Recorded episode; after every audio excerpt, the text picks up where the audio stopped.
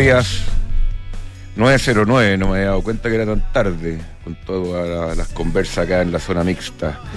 Eh, hoy día es jueves 20 de eh, octubre de este año 2022. Bienvenido a Información Privilegiada. Les saluda Cristian Camus. Y acá estoy con la José Ríos, la gran José Ríos. ¿Cómo estás, José? Estoy muy bien. ¿Y tú, Cristian Camus? ¿Cómo estás? Ahí, eh, bien. Sí, no, no estás tan convencido. No te noto tan convencido. es, que, yo siempre trato. nunca contesto exactamente bien. ¿Por qué? Porque eh, eh, ¿Pero una estrategia? No. ¿Qué? Eh, no sé. No sé, pero. Eh, ¿Cómo estáis bien y tú? Es como parte del saludo, sí. Sí, pero claro. Es que, es que yo tengo un amigo que cuando no dice excelente. Es porque no está perfecto. porque está en problemas. El, el punto es que es, complicado, hay, todo un tema, porque si uno dice, hola, ¿cómo estáis? o ¿cómo estás? y te contestan mal, dice, chuta. Uno no está preparado para esa respuesta, ¿te has fijado? No, no, por eso eh, la pregunta ¿cómo estáis? como que la encuentro un poco comprometedora a veces. Bueno, una rareza mía. Pero sí, pero son, son, son, bueno, claro. podríamos, podríamos pasarnos la mañana completa. escribir un libro de rareza. Las rarezas del doctor.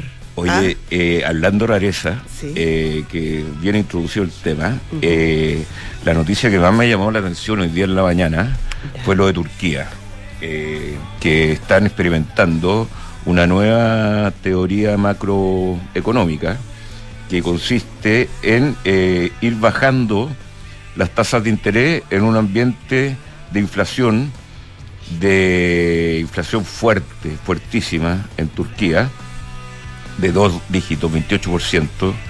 Eh, en lo que da el año, eh, la tasa la están reduciendo de 12 puntos más o menos a 10.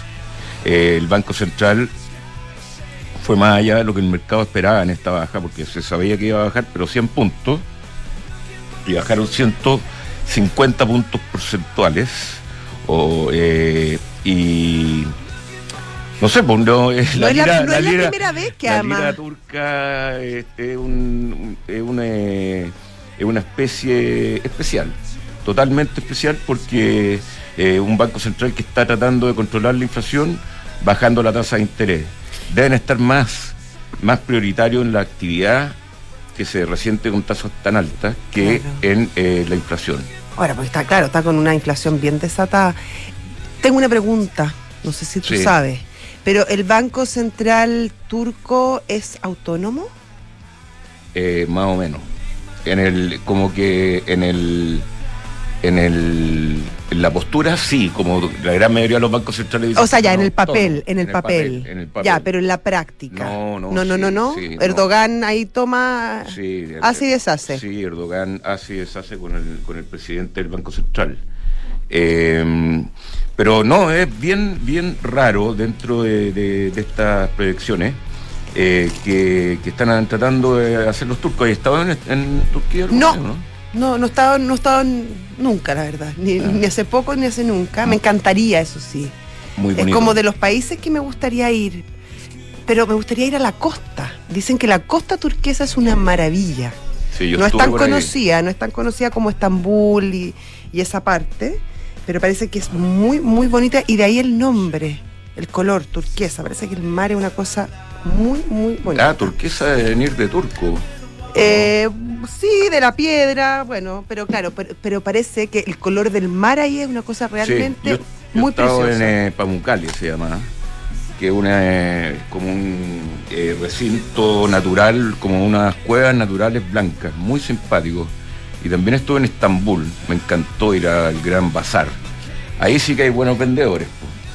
Muy buenos vendedores. Me encantaría, te juro, estar. Siempre me he imaginado sentar en el bazar, en el gran bazar, yo ahí, frente a frente, negociando. Eh, con calculadora. Regateando. Sí, pues, con calculadora. Y bueno, siempre está lleno de chinos también lo, en, los, bazares. Oye, eh, bueno, ¿cómo están los mercados? Eh, Revisemos los mercados. José. Los... vendió el computador, sí. Sí, el terminal, como le, decimos acá. Es que, claro, estaba con un problema de, batería, pero fue solucionado ya, fue solucionado. Sí, oye, em, ¿los futuros quieres que te diga yo? No, yo te, te, doy un, repasín. Ya. Eh, porque los futuros en Estados Unidos están con tendencia al alza, muy tímidamente. Eh, medio punto el Dow, el Dow, el Standard Poor's está 0,32% eh, arriba del futuro y el eh, NASCAR está 0,15% eh, arriba del el futuro. O sea, una Que acaba de cambiar porque estaba a, la baja el Nasdaq hace pocos minutos. Sí, sí, el futuro es más volátil. Eh, han salido resultados de compañía, hasta el momento casi nadie ha decepcionado mucho. No vi los de los de Tesla. Los dieron, te los puedo dar, te, los, puedo, te los puedo contar. Eh, según según eh, eh, su dueño, la cosa sigue sólida. Sí, mira, Tesla reportó ingresos por 21.450 millones de dólares para el tercer trimestre, lo que supone un crecimiento interanual del 56%.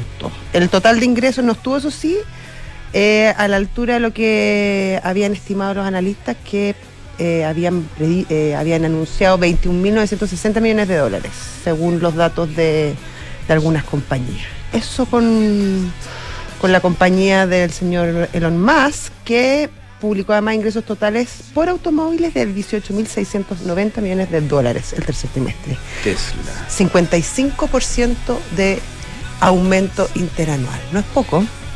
Eh, no, y eh, Tesla están los futuros, eso sí, en el mercado hoy día, cayendo Tesla un 5.81%, ya que no llegó al estimado. Claro, y porque parece que las ganancias eh, están más ajustadas, según lo que se informó ayer, fíjate. Oye, y el TPP-11 nadie no lo quiere, ¿eh? no lo votan. Ah. Arman cualquier artimaña para, para eh, ahora eh, tengo acá, según el Leo, me dice que eh, Boric anuncia, el presidente Boric anuncia la creación de mesas de trabajo. Pero eso, pero, pero, pero yo te voy a explicar. Ayer se fue la, la esta evento en agro, que, que es una, un evento anual que hace el mundo de la agricultura, la que organiza la SNA. Este es el, el, el, el, el Enagro número 18. Y claro, entonces habló el presidente de la SNA, el señor Allende, y dijo que la máxima, había muchas preocupaciones en el sector. Una de ellas era el tema del TPP-11, porque era muy relevante para el tema de las exportaciones, que obviamente el mundo de la agricultura eh, es clave. Otro tema para ellos fundamental era el tema de la seguridad en la macrozona sur y el tercero, el, tema, el tema de las 40 horas, la reducción de, las eh, eh, de, la jornada de 45 a 40 horas. Y después de que da este discurso, que fue bien aplaudido y bien, bien, con, bien, con un tono bien fuerte, se sube el presidente Boric al estrado y da su discurso y respecto al TPP-11 dijo, se comprometió a promulgarlo y a respetar la voluntad del Senado. Eh, él dijo, más allá de lo que yo haya pensado en el pasado y que incluso voté en contra del TPP-11, yo estoy comprometido a sacar adelante el TPP-11. Y en ese marco, y ahí sí te doy el punto, anunció estas mesas. Eh, estas mesas para ver cómo lo hacen y cómo, cómo lo llevan a cabo. Pero con el compromiso final de que este eh, tratado va a ser sí o sí promulgado. ¿Cuándo es la pregunta? Claro, la pregunta del millón. Eso es. Oye, me piden acá que, hablemos un poco de don Víctor Moller, mm. que murió eh, de 78 años, entiendo. Sí, muy eh, joven. fundador de Hortifruit, que fue parte de este programa Hortifruit eh, cuando se abrió a la, a la bolsa. Así que ahí algo conocimos la historia de este gran empresario que se dio cuenta que Chile podía ser un gran, gran productor de arándanos y descubrieron toda lo, que es eh, eh, las cualidades del arándano, que antes nadie conocía el arándano. Exactamente. A mí la verdad no, no, como que no, no he logrado tomarle la gracia al arándano, pero sé que les va muy bien a Hortifruit. o sea, eh, es la, es, yo te voy a decir, es la exportadora de berries más grande del mundo. Sí. Hortefruit. Y ahí yo creo que, que es importante destacar la visión que tuvo Víctor Moller eh, y sobre todo en este mundo que se habla tanto de la economía extractivista y que no hay valor agregado en las exportaciones chilenas y, y todo este discurso que nos están tratando de convencer de que somos pésimos, etcétera. Em, Víctor Moller em, fue una persona muy visionaria, fue un innovador en el mundo de la agricultura, supo eh, le metió mucha tecnología, mucha innovación a, ese campo, creó una empresa, como bien dices tú al principio, de, un en un área que Chile no, Chile exportaba manzanas, Chile exportaba agua de mesa, kiwi, eh, kiwi en algún momento, y él ve esta oportunidad. Eh, y, se da cuenta, además, la, importancia, la relevancia que toma todo este tema de los berries, como dices tú, de, las propiedades, este superalimento que significa. Y.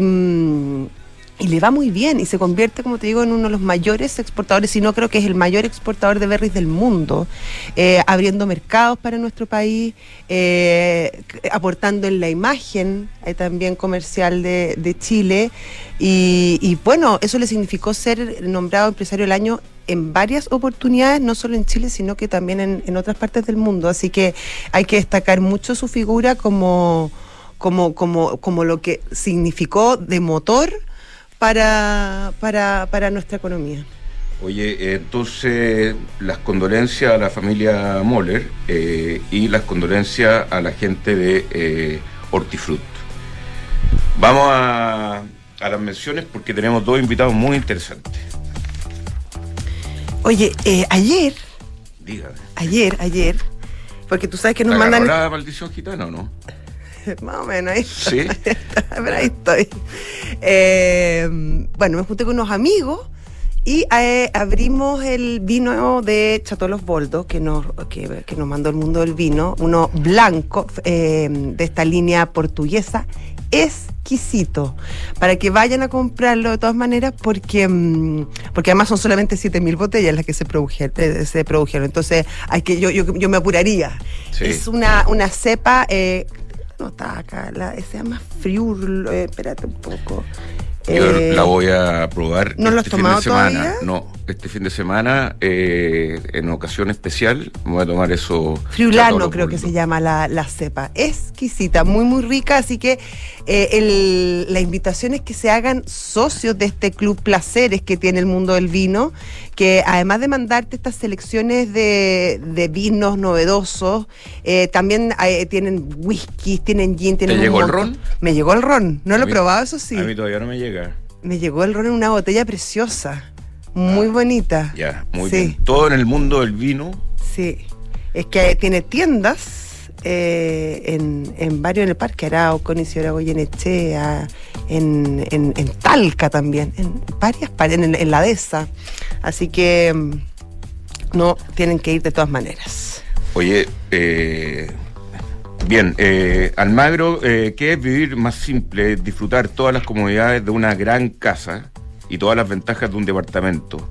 En los espectaculares Depto Casa Los Olivos de Almagro. Conoce más en almagro.cl. Y Falcom es una empresa de asset management independiente eh, cuyo negocio es la distribución, administración y asesoría de inversiones financieras en los mercados locales e internacionales. Está dirigido a clientes institucionales, a family office, a fundaciones y a personas de alto patrimonio. Lo interesante además que es atendido por sus propios dueños que saben muchísimo, muchísimo al respecto. Book, un software integral de gestión de personas que te permite llevar la felicidad a toda la gente que trabaja contigo al siguiente nivel, automatizando todos los procesos administrativos en una misma plataforma. Súmate a la experiencia Book y crea un lugar de trabajo más feliz. Visita bookbelargauk.cl.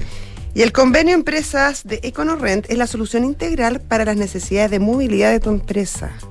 Leasing operativo para tu flota de largo plazo, arriendos mensuales con descuentos progresivos y renta car para el corto plazo. O sea, todas las alternativas posibles. EconoRent Car Rental, mejor tarifa, mejor servicio. Oye, el nuevo Peugeot 308 es realmente bonito, elegante, las tiene todas, un gran performance también. ¿Anda rápido? Anda rápido, sí, y tiene, tiene una sensación de conducción única, con un look cautivador. Chuta. ay, ay, ay. ¿ya? Que no deja indiferente a nadie. Bienvenido a la experiencia 308 New, Peugeot 308 Unique Sensations. Es el que tienes que usar tú, pues, doctor, para ir a tirar pinta. En Peugeot.cl, ah, sí, pues. Sí. ¿Me, estoy tirando alguna indirecta? No, no, ninguna. Ah, Te estoy diciendo que para tirar pinta, aprovechar. ¿ah? Ah. Jamás. De ahora en adelante podrás pagar en restaurantes con un código QR sin tocar dinero ni máquinas. Comprar tus libros con descuentos, cargar tu celular, aceptar todas las tarjetas en tu negocio o cobrar con un link pago. Todo esto a través de Mercado Pago, que es la fintech más grande de Latinoamérica. En XTV la mejor tecnología y educación financiera se unen para que pueda acceder a mercados de la mejor manera. Descarga la app y comience a invertir hoy. Más información en xtv.com. Y presentemos a nuestro invitado, diría yo, eh, querido doctor, ¿te parece? Sí, eh, preséntelo usted. Yo lo presento, voy a, voy a hacer los honores. Está con nosotros aquí desde los estudios centrales de Radio Duna eh, Pedro Videla, él es profesor del IES. ¿Cómo estás? Muy bien, Pedro, muchas gracias. Gracias por invitarme, muy bien, gracias. Hola Pedro, gracias por venir nuevamente. Oye, em, hablábamos al principio del tema de, la, de los turcos, de la lira turca, que tú como profesor de economía me imagino que te ha llamado la atención esta estrategia de bajar tasas con, en un ambiente de de inflación fuerte, de más de dos dígitos. ¿Cómo se entiende lo que están haciendo los turcos? ¿No se entiende? No se entiende. ni pie ni ah, cabeza. Nadie lo entiende. Nadie, lo entiende. No. Eh, ni los científicos. Nadie. El señor Erdogan sacó a su primo, que puso a su primo, sacó a su primo. Eh, está el, Banco Central en una absoluta locura, la lira cayendo y él bajando las tasas. Ya. No entiende nada. Está, pero están tratando de crear alguna nueva eh, idea económica porque. Eh, al final siempre la, economía, por algún lado la teoría llega a la, a la realidad. O sea, tasas bajas, más inflación. Más inflación. Pero digamos que la tasa no es baja, 10,1. Sí, pero en términos reales baja porque la inflación este año va a llegar al 80%. En términos reales negativa. Es negativa, entonces la inflación este año va a llegar al 80% en, en Turquía. Eh, de hecho, Steve Hanke, profesor eh, del Johns Hopkins, estima que puede llegar a 130%, pero él lo, estima con la tasa de depreciación de la lira, así como lo está estimando. Pero eh, aquí hay tasas reales negativas, por lo tanto, lo que hay que hacer es ir a pedir préstamos. Ya. Si soy, si soy turco, ¿no? Eh, pero nadie te va a dar un préstamo en Turquía hoy en día. Y eh, no está en conversación que Turquía eh, se meta al, euro, ¿no? no, es parte de la comunidad. No, no, es no, no es parte de la comunidad. No, es parte, no, es parte de la comunidad, no. Ahí hay, dura oposición, sobre todo por el tratamiento de los kurdos. Entonces, eh, no, no va a ser, no, no está aceptado por la mayoría. que, eh, y, y, lo que pasa es que no le conviene tampoco, no conviene, no le conviene entrar necesariamente. Es miembro de la OTAN. Eso. Por lo tanto, ya ahí eso, eso sirve de buffer. Y con eso se quedan tranquilos. Con eso se quedan tranquilos, no, y, y, y, Europa con eso se queda tranquilo de tener ahí este, este buffer en, eso. Oye, tope. Eh, Pedro, la última vez que viniste acá, el, el, euro valía más que el dólar. Sí. Eh, ahora vale menos. Vale menos. Eh, Un fenómeno que se demoró mucho en llegar. O sea, bastante, bastante tiempo. ¿Qué, dice eso de, Europa, de la economía no, esto es Europa? esto es resultado de que el, señor Powell está aumentando las tasas de interés y la señora Lagarde está ahí escondida abajo de no sé dónde porque no puede aumentar las tasas de interés. Porque si llegan a aumentar las tasas de interés en, en Europa, ella dice, lo voy a aumentar. De hecho, Powell también lo dice. Entonces, se juntan, se juntaron hace un mes atrás, un mes y medio en Jackson Hole. No sé por qué se van a juntar ahí. Dice, vamos, todos citaron a, todos citaron a, que vamos a aumentar las tasas de interés y como lo hicieron antes el señor Volcker y vamos a salir adelante. Pero aún las tasas de interés en Estados Unidos y en Europa, en términos reales, tan sustancialmente negativas, pero Estados Unidos ha aumentado más veces y ha aumentado de a 75 puntos bases cada vez, entonces marcando una señal que va a aumentar. Y eso es lo que hace que el dólar se está apreciando, no solo respecto al, al euro, sino respecto a todas las monedas. Si uno ve un índice de tipo de cambio real multilateral, o sea, respecto al mundo, hoy en día estamos, si el año 2000 este índice era 100, hoy en día estamos a 115 o sea, una apreciación de un 15% respecto a todas las monedas mundiales en términos reales. Pedro, ¿por qué Europa ha ido tan lento en el tema de las tasas, sobre todo pensando que eh, vive momentos de inflación incluso en algunos países peores que Estados Unidos y que otras partes? Porque Estados Unidos y Europa no van a aumentar las tasas. Nos cuenta el cuento es un cuento chino. ¿Y por qué? ¿Cuál, cuál es la decisión, la estrategia? No, eh, aquí, la, o sea, esto es lo que yo pienso, ¿no? Aquí estamos viviendo como los años 70. Los años 70 teníamos una guerra, la guerra de Yom Kippur, ¿no? Que duró 10 días. Ahora tenemos una guerra que llevamos ahora 248 días o 250 días, más o menos, por esta cosa. Tenemos una perturbación de oferta, aumentando los precios de los commodities y todo esto. Lo teníamos allá, porque allá la OPEC aumentó los precios de los commodities. Eh, ¿Qué pasó el año, el año 70?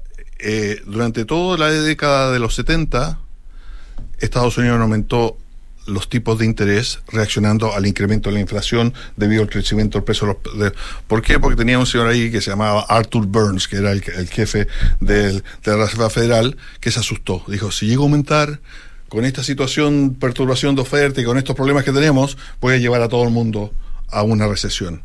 Y no hizo nada. El año 79 entra Paul Volcker, que lo citaban todo en Jackson Hole, todo esto, y que eso este señor dijo, yo voy a parar la inflación. ¿Cómo paro la inflación? Dejo de emitir y aumenta las tasas. Y aumentó las tasas reales.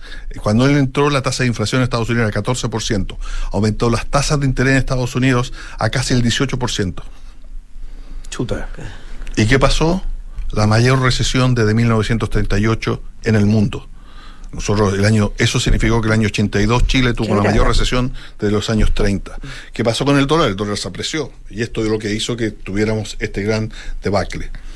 O sea, la debacle nuestra, la recesión del 82 fue por culpa de Volcker en gran parte fue además culpa de haber tenido un tipo de, cambio fijo a 39 pesos por dólar durante el 79 al 82, ¿no es cierto? Cuando, con toda la pero parte fue que está no México se fue a recesión eh, y, ahí eh, eh, dejó de pagar, Nigeria dejó de pagar, tuvimos la, por eso llamamos la, la década de los 80 la década perdida.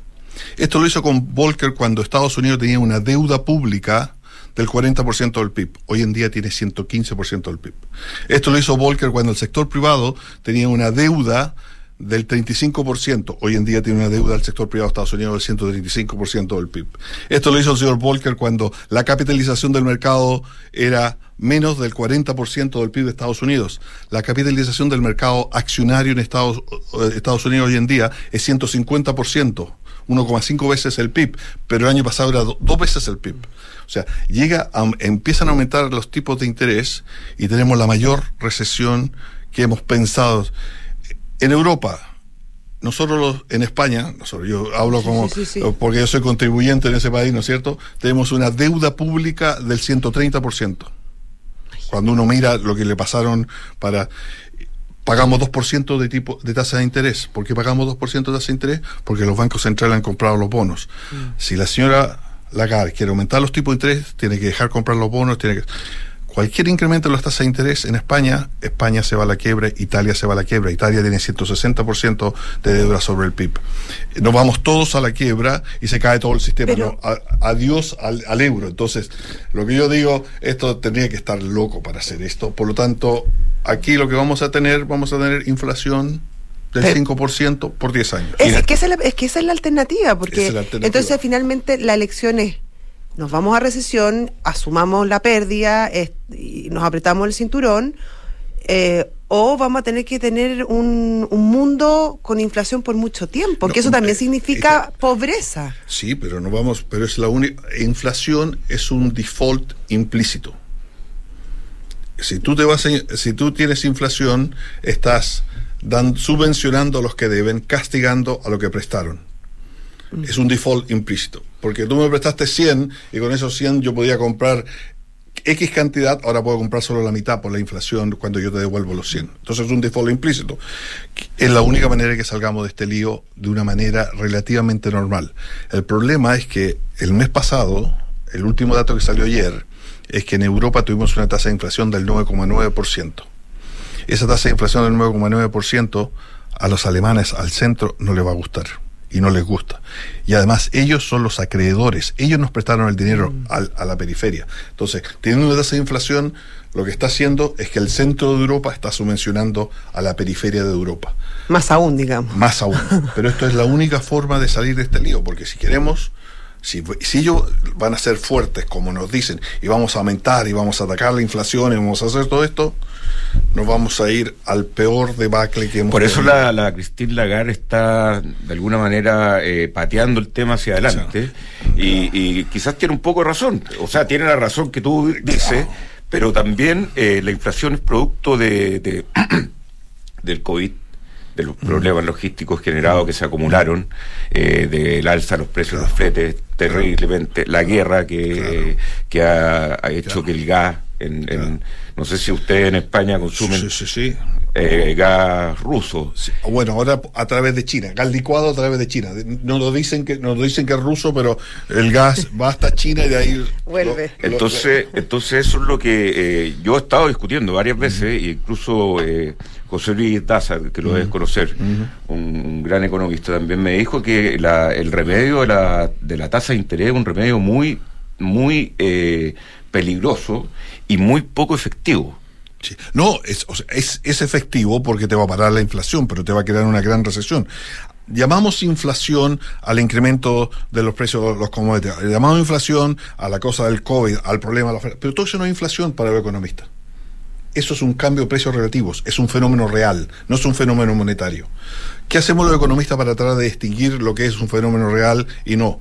medimos dos tipos de inflación. Una que es la inflación total y la otra es la subyacente. La subyacente te saca todo lo que es eh, comida y alimentos y toda energía, ¿no es cierto? Todo lo que lo básico. Claro, y, todo lo que está más sujeto a perturbaciones reales. Claro. Para hacer más o menos, tener un proxy. ¿Qué está ocurriendo ahora último? La gente te dice, no, cuando termine la guerra va a terminar la inflación. Cuando termine. No, amigo, lo que va a pasar es que la tasa de inflación total va a disminuir, pero la subyacente va a seguir creciendo. ¿Por qué va a seguir creciendo? Porque desde septiembre 15 del 2008, la cantidad de dinero en Estados Unidos, M0, la base monetaria, se ha multiplicado nueve veces. Hoy en día, la base monetaria es casi el 35% del PIB. La base monetaria en, en Europa se ha multiplicado desde esa época hasta ahora siete veces. Hoy en día la base monetaria en Europa es más del 65% del PIB. Entonces tenemos un tsunami de, dinero. y sabemos que el gran Milton nos dijo la inflación es siempre y en todo lugar un fenómeno monetario. Si tenemos dinero, vamos a tener inflación. Entonces, ¿qué va a pasar cuando termine la guerra? Es que vamos a tener una caída de la tasa de inflación por esta, porque los precios van a pero vamos a seguir después con otra, la inflación subyacente creciendo, porque esa es la que refleja la cantidad de dinero, y esta cantidad de dinero está ahí. Entonces, ¿qué hace la señora Lagarde? ¿Esa cantidad de dinero eh, de plata llega a la gente o está en los mercados, como también eh, se, se, decía mucho? O sea, que, que toda la, parte de emisión se queda más bien en ¿Cuánto los circula? más que llegar a ¿Cuánto circula finalmente? Al principio, cuando esto comenzó el 15 de septiembre de 2008, que como dije antes, es el día que Lehman cayó. Entonces, ¿qué pasó? Eh, el, señor Bernanke le pasó dinero a los bancos. ¿Qué hicieron los bancos con este dinero? Se lo guardaron. Entonces, no lo prestaron. Entonces, este, este es cosa de, este es el lenguaje economista. Los economistas dicen, aumentó M0, pero no aumentó M2. ¿Por qué? Porque el multiplicador bancario desapareció. ¿Por qué? Porque los bancos no prestaron el dinero. Entonces se quedó dentro de los bancos. ¿Por qué? Porque los bancos estaban quebrados, porque tenían todo este tipo. Entonces necesitaron este dinero, además la, el, Banco International Settlements estaba despidiendo que tuviera más capital y todo claro. Pero ahora, con la, con la emisión que tuvimos por el COVID, los bancos no lo guardaron, los bancos lo están prestando. Y esto es lo que está creando. Ahora, esto no va necesariamente a la familia, no va a los inversores y todo esto. Por lo tanto, teníamos inflación en, en, en, en, en capital, no teníamos inflación en el, en el, y por eso los bonos estaban tan altos y todo esto. Y esto es lo que estaba afectando, viene inflación financiera, ¿no? Y todo, todo este, todo este sistema eh, que, que, suena que puede venir algo eh, caótico, pero siempre como que tenemos miedo de que mm. siempre venga algo eh, caótico. ¿cómo, ¿Cómo es que le, le, va a afectar a Chile? Bueno, esto, esto, esto va a afectar, a pesar de que en Estados Unidos o sea, lo que yo estoy diciendo, el Estados Unidos va a aumentar las tasas de interés, sí. ¿Hasta cuándo? Mm, hasta que tengamos tipos reales un poquito positivo o cero pero esto hay que aumentar las tasas de interés para esto.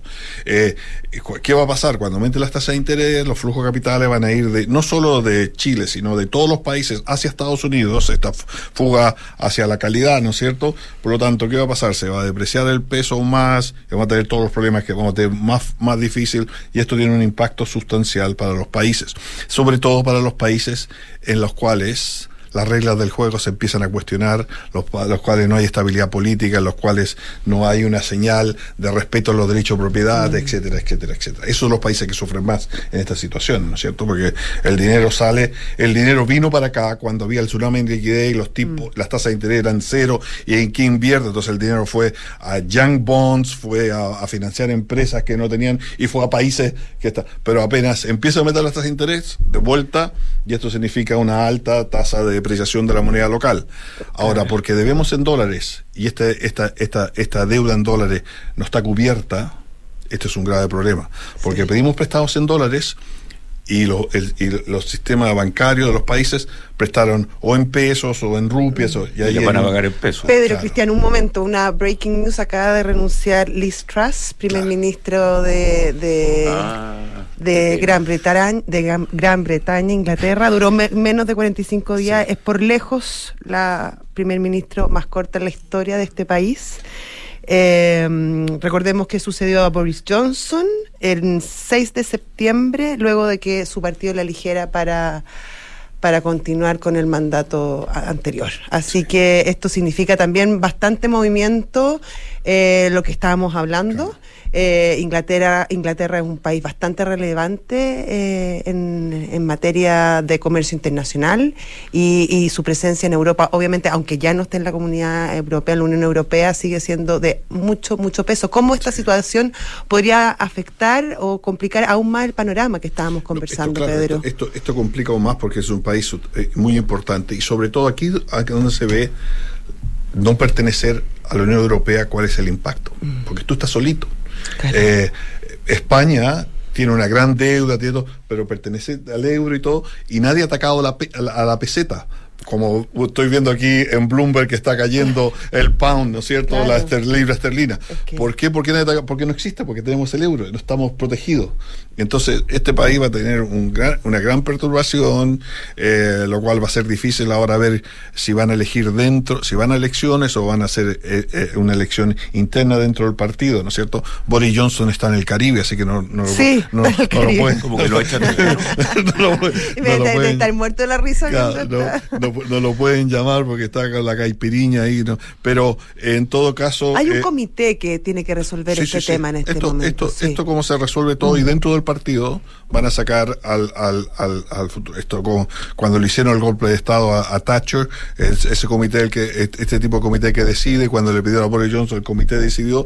Lo que pasa que en esta, en esta última vez tuvimos una especie de primarias, ¿no? Pero que normalmente es el comité que decide quién va a ser el nuevo representante y seguramente va a salir alguien de tipo muy no no alguien que tome medidas muy extremas, sino muy, calmadas, muy de centro, que todos lleguen, lleguen a un acuerdo. Se llama el Comité 1922. Así se llama el comité y hoy está dirigido por el señor Graham Brady, que es un conservador, parece que es muy poderoso.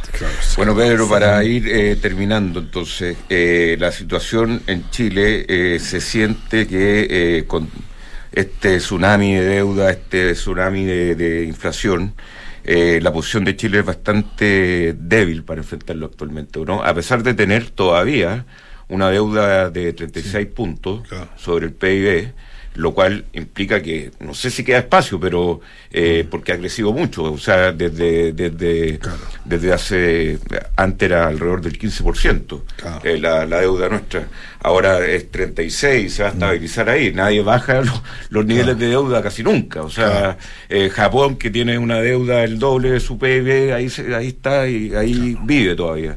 Claro. Bueno, aquí está una, una situación difícil, ¿no? Pero Chile está por el nivel bajo de deuda sobre PIB uno de los países que está en mejores situación, ¿no es cierto? Vemos el caso de Brasil, por ejemplo, que es el más grande de Sudamérica.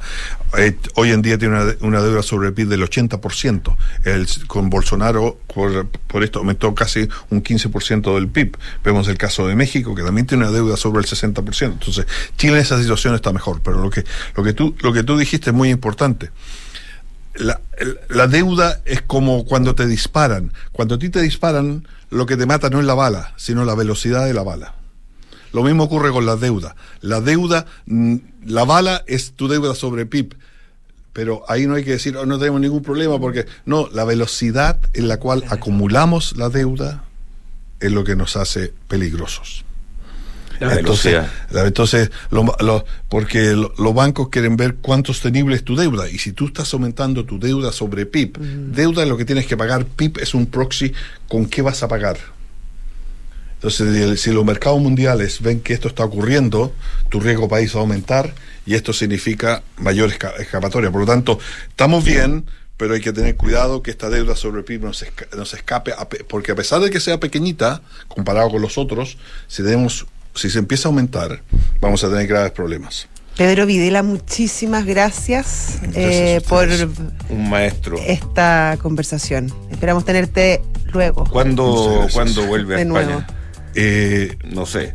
Este domingo, ah. este domingo, este domingo, este domingo ya estoy de, de regreso a, a, o el lunes a Barcelona, pero vendré en noviembre, vendré en diciembre, vendré en enero. bueno, bueno, a ver, nos tienes que venir a ver entonces. Perfecto. Ya. Saludos a Esteban Calvo, es su gran representante.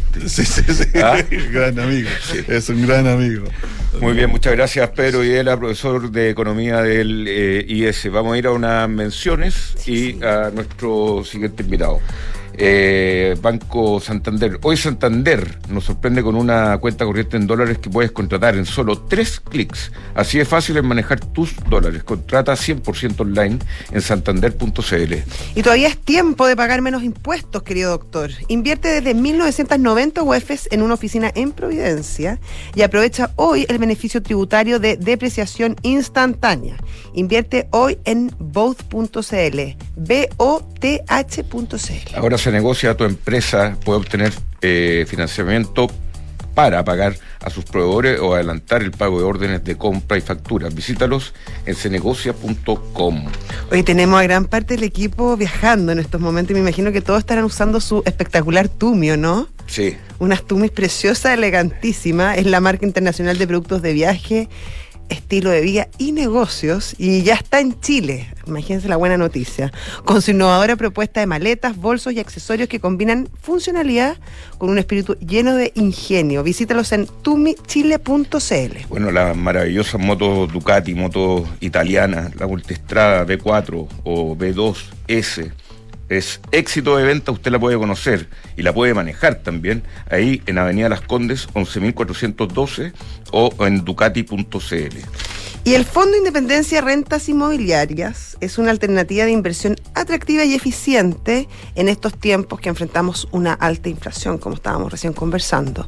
La diversificación de sus activos es es lo que la hace además muy atractiva y tener sus contratos de arriendo en UF permite generar flujos estables para sus aportantes. Oye, y empieza la temporada de matrimonios, que entretenido, y eventos. Cualquier evento en esta época. Hoy día en la noche tengo un ah, evento de, la universidad, 30 años de, graduado. Ah, mira, 30 años ya. Sí, nos vamos a celebrar hoy día. ¿Y, qué van, ¿Y dónde van a celebrar? En el Sport Ah, mira, muy bonito. Así que ahí la gran mayoría va a ir, lógicamente, muy elegante con Brooks Brothers, que tiene su eh, nueva colección para todos estos eventos especiales.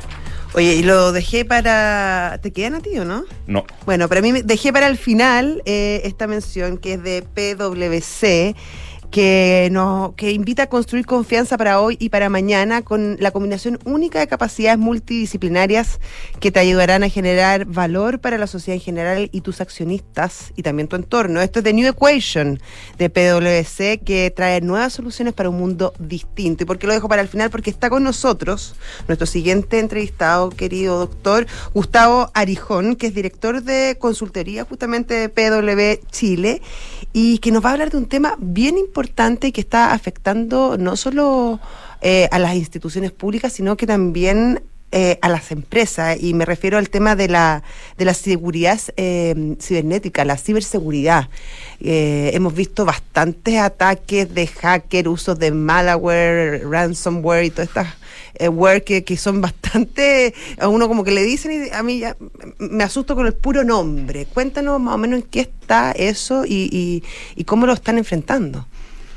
Bueno, muchas gracias por Ahí estamos. Sí, dale. Eh, muchas gracias por recibirme. Eh, estamos trabajando en todo lo que es la ciberseguridad y para tener una mirada más global de lo que es la ciberseguridad, PwC hace un estudio anual que, en el que participan varias de miles de empresas principales del mundo y, justamente esto nos ayuda a tener una especie de diagnóstico. Entonces, para ver cómo estamos y qué cambió, diría que lo, primero es entender de dónde partimos. Cuando llegó la pandemia, es como que nos tomaron y nos tiraron a la parte honda de una piscina. Había gente que sabía nadar, había gente que no, estaba preparada para ese desafío.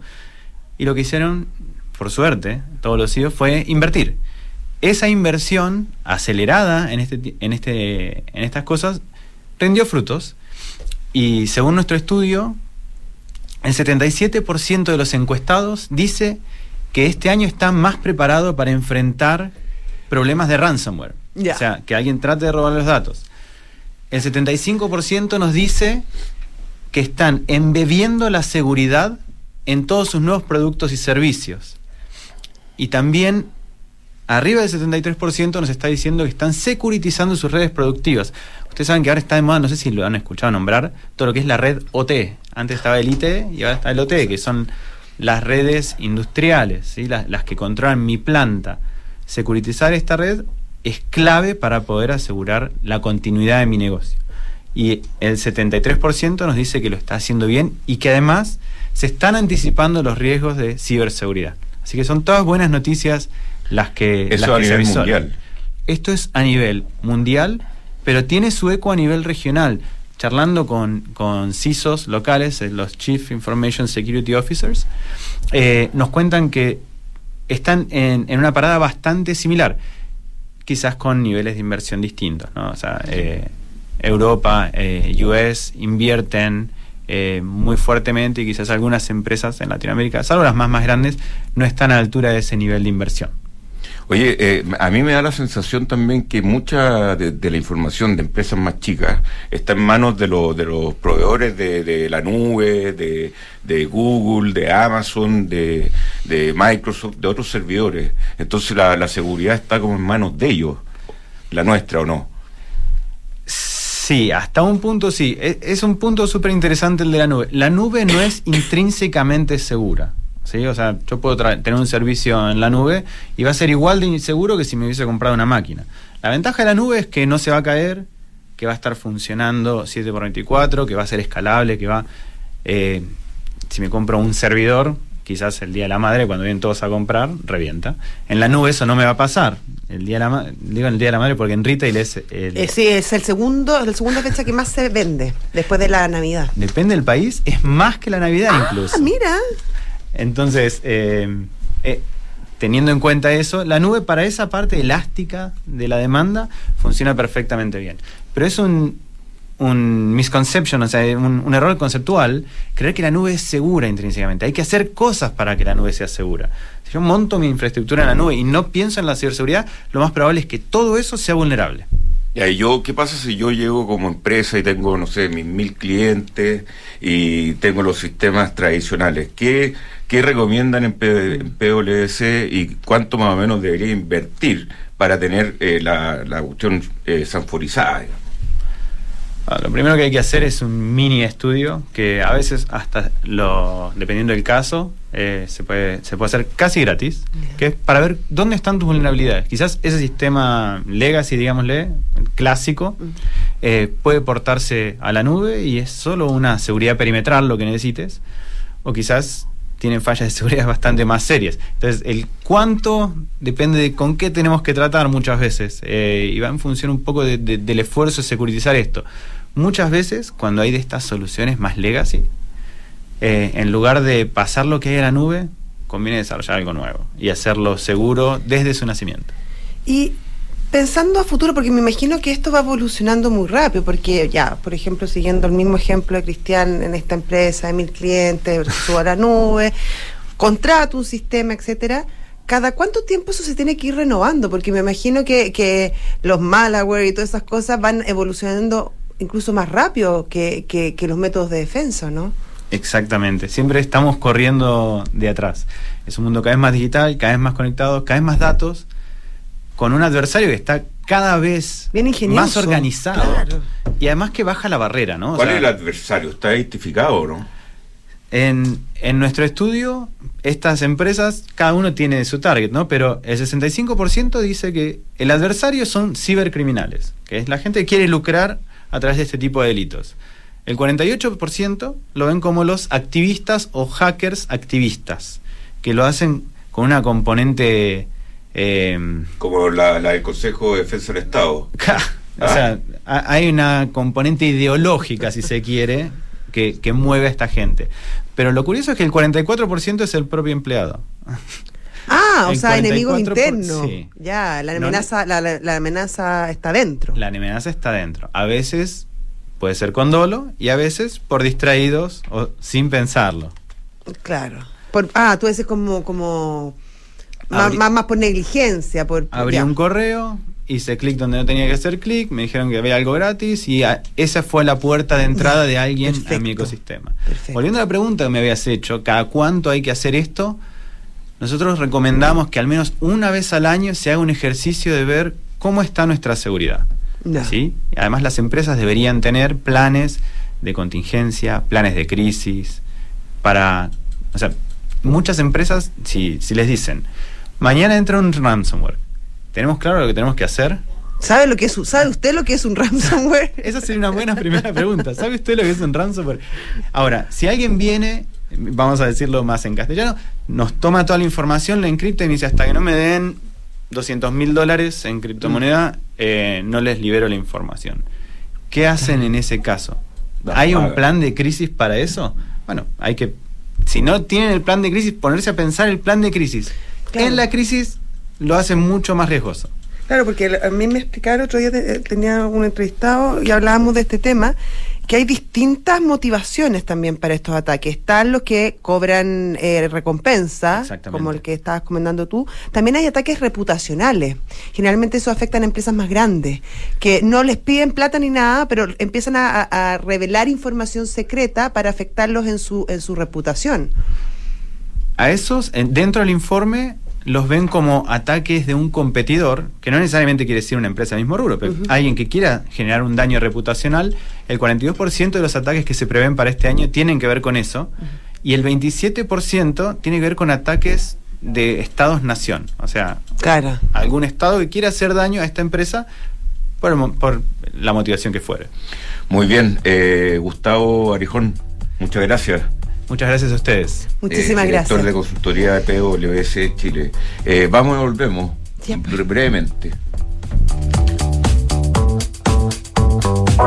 Desde hoy, contratar una cuenta corriente en dólares es tan fácil que lo puedes hacer en solo tres clics. Si eres cliente Santander, contrátala 100% digital. Una cuenta con la que podrás comenzar a guardar tus dólares para transferir al extranjero, recibir transferencias en dólares, comprar y vender dólares online e invertir en mercados internacionales y mucho más.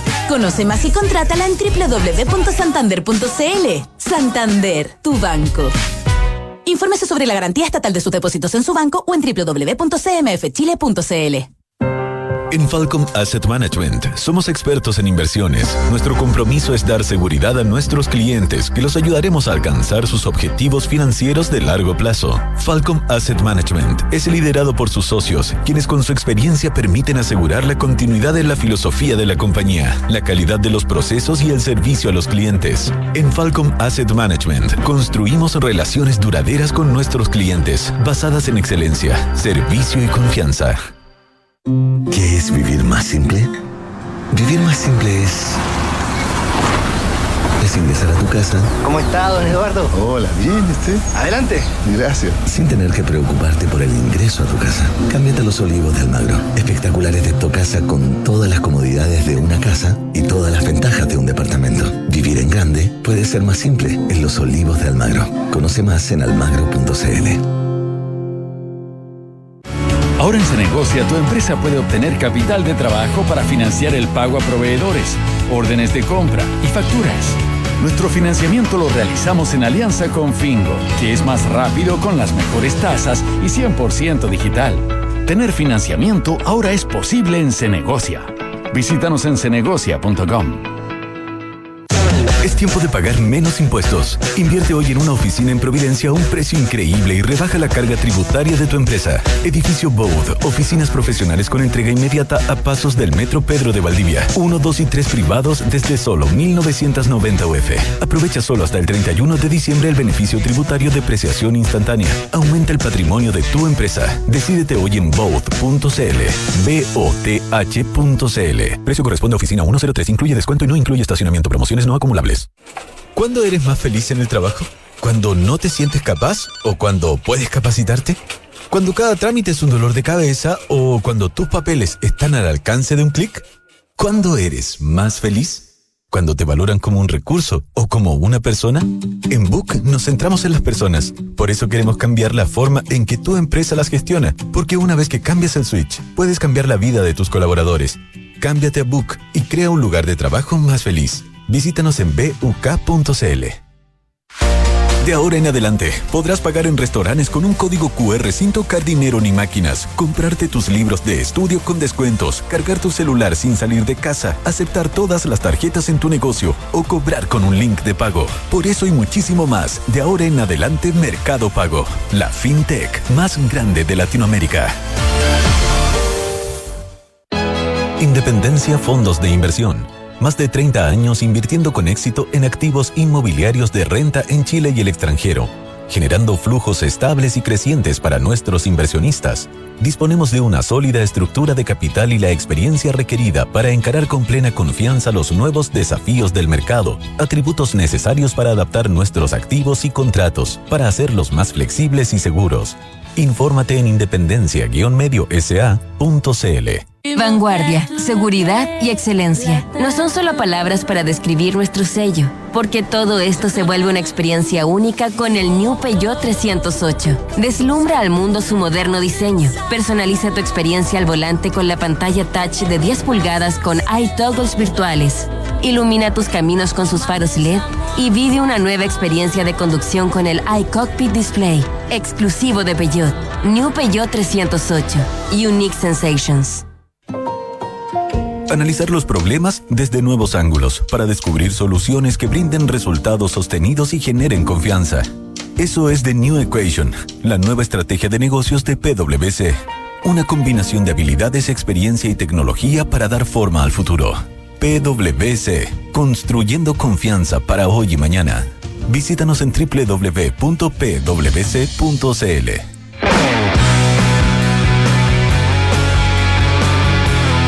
siendo las 10 de la mañana eh, con eh, la noticia de que la primera ministra eh, Truss renunció en Inglaterra, uno de los países más importantes del mundo, y que ha demostrado una inestabilidad política bastante fuerte. Así que esa es la noticia que está mirando el mercado en este minuto. Nosotros nos despedimos y los dejo invitados a visionarios con los Panini, los álbum de monitos. Muy buenos días. ¿Sabías que hoy